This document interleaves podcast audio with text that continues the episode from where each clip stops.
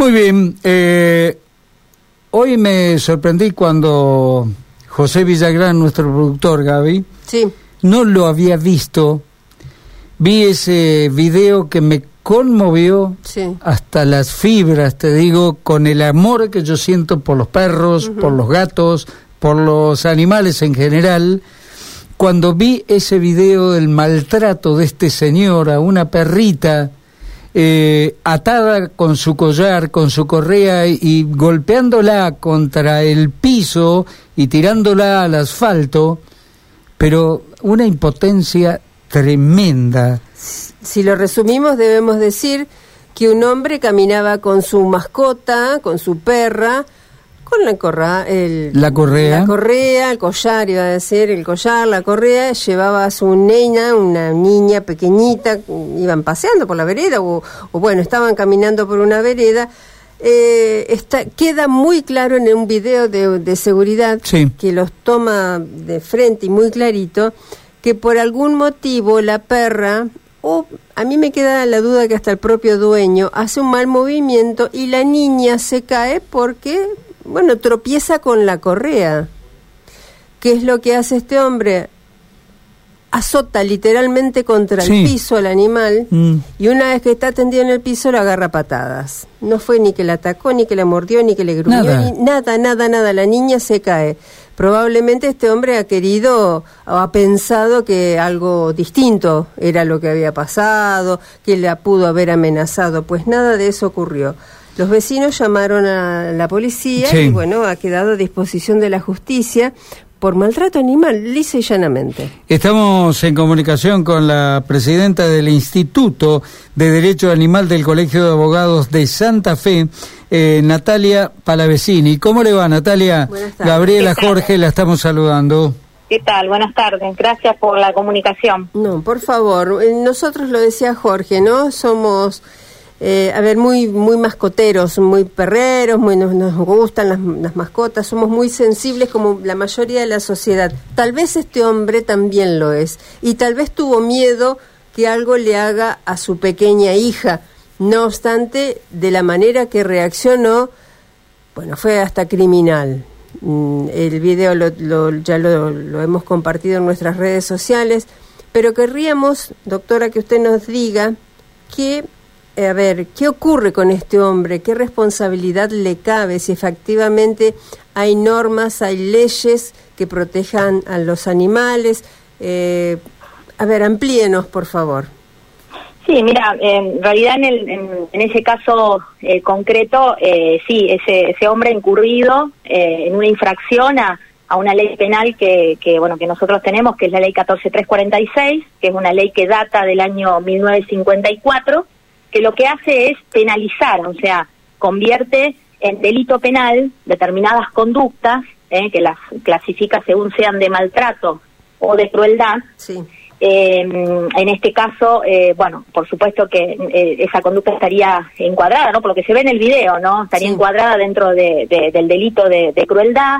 Y bueno, y tiene una, una particularidad, eh, lamentablemente, ¿no? Si bien, por supuesto, es una ley que, que viene este, aplicándose en, en- en los últimos años, a pesar de que data del año 1954, y bueno, en su momento fue una ley este, pionera, fue una ley que, que bueno, que, que trajo ¿no? algún tipo de avance para los animales, bueno, hoy eh, claramente nos eh, nos demanda una, no a los legisladores, no por supuesto, particularmente que son los que tienen la, la, la competencia para hacerlo, una reforma, porque la ley lo que tiene es una pena muy baja, que va de 15 días a un año, es decir. Para que por ahí los, los, los que me están escuchando, eh, bueno, en caso de, de que esta causa penal que ya está iniciada contra esa persona avance, eh, que esa es la idea, ¿no? Y se llegue a una resolución judicial, eh, un juez no le puede dar más de un año porque es el- la pena máxima que tiene esa ley, lo cual mirando no ese ese hecho que bueno que ustedes lo, lo estuvieron ahí describiendo eh, muy bien,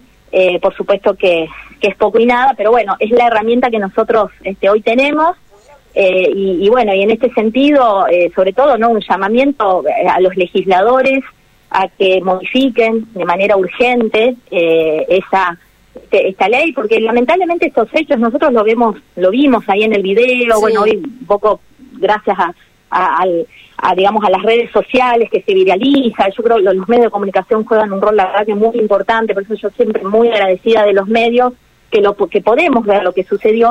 Eso sucede a diario, hay muchísimos casos eh, de crueldad eh, como ese, eh, no sé si se puede decir más grave, pero bueno, más grave también respecto no solamente de, de, perros, como en este caso, sino también de gatos, de caballos. De caballos, Santa Fe tenemos tracción a sangre quina. y bueno, algunos llegan a conocimiento porque los podemos ver eh, gracias a un poco a, los, a los medios de comunicación, ¿no? que, lo, que nos ayudan a visibilizarlo, pero lamentablemente suceden todos los días, a diario, no solamente en la provincia de Santa Fe, sino en, toda la Argentina. Ahora, es como que la gente misma se va animando a denunciar también hechos así de este tipo, ¿no? Sí, eso es algo muy positivo porque en realidad siempre históricamente eh, las, las denuncias y, la, y, el movilizarse frente a estas situaciones siempre venía de los grupos que trabajan por los derechos de los animales, por los, los proteccionistas. Y hoy en día la verdad que hay un compromiso muy grande de la ciudadanía. Hoy este, cada vez tenemos más este, eh, vecinos que, que se animan, que denuncian, hasta muchas veces denuncian a su propio vecino con todo lo que muchas veces después significa. Y esto, en, en, en ese sentido, eh, es muy bueno porque porque bueno, hay un compromiso de la sociedad, por eso que esto también lo que los legisladores tienen que empezar a mirar, ¿no? Que más allá de, de, que, bueno, eh, tienen que incorporar a los animales a la agenda política, que los animales necesitan desde políticas públicas, necesitan mejores este, mejores leyes para que los protejan, también los legisladores en ese sentido tienen que entender que es necesario empezar a responder a, a las demandas de la sociedad, porque hoy cuando vos este, a, digamos, a las personas, le comentás y les decís, bueno, mira, frente a ese hecho, lo máximo que se le puede, este, se le puede dar un juez a esa persona es un año, eh, bueno, genera una indignación enorme, ¿no? Una impotencia eh, muy grande. Claro, porque hay que recordar que como es menor a tres años, eh, no es no es escarcelable, digamos que bueno, eh, si incurriese en algún otro hecho, bueno, ahí, sí. No sé si cabe la pena de, de, la cárcel, eh, analizando un poco la situación de nuestras cárceles, ¿no? Pero tal vez habría que pensar, idear algún otro tipo de, mm, de penas, eh, bueno, económicas, trabajos comunitarios, bueno, hay cursos de formación, cursos de capacitación, como para que, bueno, sepan que si uno tiene una mascota, además uno uno mira lo que es esta lo que es la perrita, por es un sueño, es, una negra, lo cuento para los oyentes, negra de pelito largo, una cara de buena, se nota que es la mascota ideal para una familia y que bueno, este hombre está claro que se equivocó y muy feo. ¿Qué legislación cree usted sugeriría podrían incorporar o, o analizar los legisladores? Y frente a esto, eh, esto estamos hablando de, de, una, eh, digamos, una cuestión que, que, encuadra en una conducta delictiva, evidentemente tienen que reformar la, la 14346. Eh, es eso lo que hay que hacer y fundamentalmente elevar la pena para que justamente la pena no sea después este, escarcelable, eh, como bueno, vos bien lo estás explicando. También se puede, esto se ha hecho, no no es un obstáculo y hay este también este antecedentes en, el país que muchas veces paralelamente a, la pena de la 14346 se pueden establecer o fijar reglas de conducta, que es a lo que, bueno, estabas haciendo referencia cuando decís esto de, bueno, un curso eh, sobre, este, bueno, eh, buen trato a los animales, sobre alguna también eh, pena, digamos, económica, muchas veces también se lo puede, se le puede impedir que durante X tiempo tenga animales, eso, digamos, está, puede hacerse hoy en día. Lo que no se puede es superar, eh, en un caso así, la pena de un año, ¿no? Este, pero creo que fundamentalmente, eh, primero, digamos, desde el punto de vista penal, ¿no? Porque aquí estamos hablando del punto de vista de una intervención del derecho penal, sí, sí. reformar esa ley, es la 14346. Claro, Natalia, porque no hace mucho fueron declarados los animales como seres sintientes, creo que ese es el término. Sí, sí, los fallos eh, judiciales que, que, se vienen este, emitiendo en, los últimos años, eh, desde el fallo de la orangután Sandra, ¿no? que, le implicó, ¿no? que luego sea, eso fue por una resolución de un, de un habeas corpus de, de, la jueza Elena Liberatori, desde ese fallo, bueno, cada vez más los jueces están empezando a, eh, digamos, emitir eh, una declaración respecto de la naturaleza jurídica y lo hacen en ese sentido, ¿no? Eh, categorizándolos o como seres sintientes, como personas no humanas o como sujetos de derecho, digamos, con distintas categorizaciones, eh, lo cual es positivo. Y se viene dando más en el ámbito de lo penal, esto también es cierto. pero bueno, por supuesto que uno también, esté más allá de esa categorización, que, que, bueno, que estos aportes que está haciendo la jurisprudencia, que es lo que también los, los legisladores tienen que que tener presente en este caso sería eh, en una posible reforma ya de lo que es el Código Civil Comercial, no que es el que ahora categoriza actualmente a los animales como movientes. Más allá de eso, me parece que también el tema de la ley penal es fundamental también que, bueno que experimente algún tipo de reforma y, sobre todo eh, básicamente habría varias cuestiones que se podrían este, modificar, pero el tema de la pena creo que hoy en día es indiscutible que un año frente a estos casos, es, la verdad que es bastante poco. Natalia, nuestra audiencia está un poco enojadita con estas actitudes y aquí consultan si eh, la perrita sigue en poder de este señor o pasó a otra familia. No, eh, no, está la, la, perra fue, digamos, rescatada. En esto, la fiscalía en, Santa Fe, la verdad que eh, en este sentido siempre tiene un accionar positivo, en cuanto que inmediatamente se, procede a lo que se, conoce, digamos, lo digo entre comillas, al secuestro, digamos, del, animal, o sea, el animal se lo pone a resguardo eh, de alguna de alguna persona, muchas veces una una ONG o una agrupación eh, animalista o alguna proteccionista, pero bueno, esto lo que nosotros tenemos que saber que está, eh, digamos, en carácter provisorio, ¿no? Todavía la, la guarda definitiva se resolvería en caso de que se avance en esta causa judicial, que, bueno, que esa es, la idea, la, intención, por eso que yo anticipo que la protectora de animales se va a presentar como querellante en la causa, y en esa resolución, de, digamos, si llegamos a un, a, un final de, de la causa con, con una sentencia judicial, la idea, por supuesto, que también se contemple la posibilidad de darla en guarda definitiva a bueno, alguna familia que, que, bueno, que la quiera adoptar. Hoy en día el carácter es.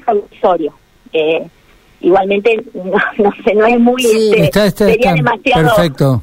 irracional que, digamos que se disponga a nivel judicial que se le restituya eh, la, perra a esta persona pero bueno tenemos que formalizar la guarda definitiva y por eso esta causa tiene que está inclusive está siendo monitoreada por profesionales veterinarios y bueno para la tienen en observación. Ahora yo querría cambiar la óptica eh, esta perra y este video nos llena de ternura a todos y nos dan ganas de salir corriendo a adoptarla. Pero sabemos que hay al menos dos que sepamos nosotros, probablemente haya más, eh, eh, y que coinciden con una raza, con los pitbull, que han mordido a niñas y a personas y que la, a ver, no hay un lugar, no se ha conseguido un lugar como para que permanezcan seguros ellos y seguros otros animales de otras especies, pues, este, a ver, recordarán el caso de la abuela con su nieta que, estaba, que estaba caminando por una vereda, que el perro sale de su domicilio y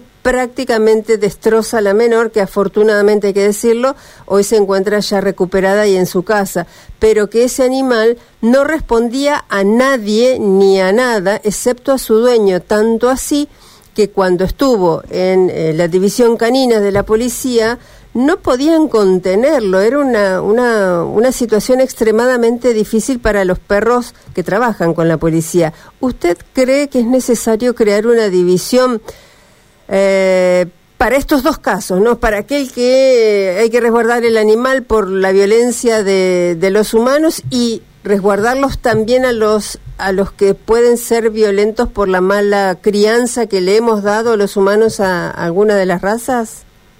Yo lo que lo que creo que es, claro que en cuanto a estos casos, ¿no? De, estos perros, digamos que, tienen un comportamiento agresivo, eh, por supuesto que sabemos que siempre la responsabilidad es humana, de hecho que incluso le cabe un, digamos una eh, esas conductas se encuadran en un, en un, delito penal porque puede corresponder o, un homicidio culposo o lesiones eh, leves, graves o gravísimas, bueno, según según el caso, según lo que haya sucedido, sí, claramente hay una, eh, digamos, no, no hay lugares para poder también mantener a estos animales a resguardo y también, por supuesto, resguardar también a las personas de estos tipos de animales que tienen este tipo de comportamiento agresivo que no está vinculado con, con, con la raza porque eh, hay casos y además esto está aprobado ya desde la ecología, cuando uno habla con los veterinarios etólogos, que son los que estudian el comportamiento de los animales, este, hay ya este, mucha evidencia científica que lo que han determinado es que el comportamiento agresivo está más bien vinculado a cuestiones de crianza y cuestiones ambientales más que a factores genéticos. Pero sí, hay evidentemente hay que dar una respuesta. Yo la verdad, eh, en este sentido, no eh, entiendo que es difícil encontrar familias para estos perros porque, bueno, lógicamente hay que saber eh, tener un manejo, digamos, de estos animales y, bueno, y es cierto que que hay muchísimas familias que, que no, se, no se van a ofrecer, digamos, para eh, albergar, obviamente, resguardar animales que han tenido este comportamiento desde llegado a lesionar gravemente a una persona y, hasta, y hasta matar, ¿no? Sí, sí, sí, eh, Bueno, el Estado tiene que generar algún tipo de, digamos, de alternativa. Y hay eh, un vacío ahí, ¿no?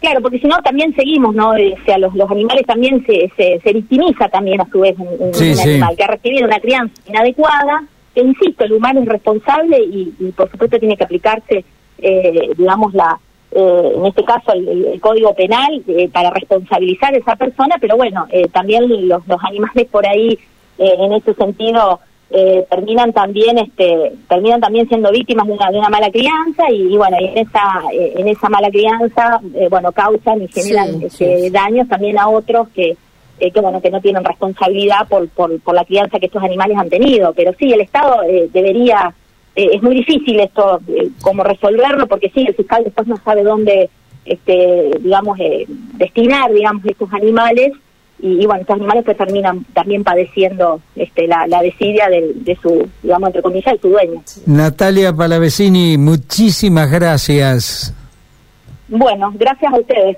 un abrazo grande y buena tarde bueno, igualmente. Gracias. Pausa, Martín. Ya seguimos con Abriendo Puertas.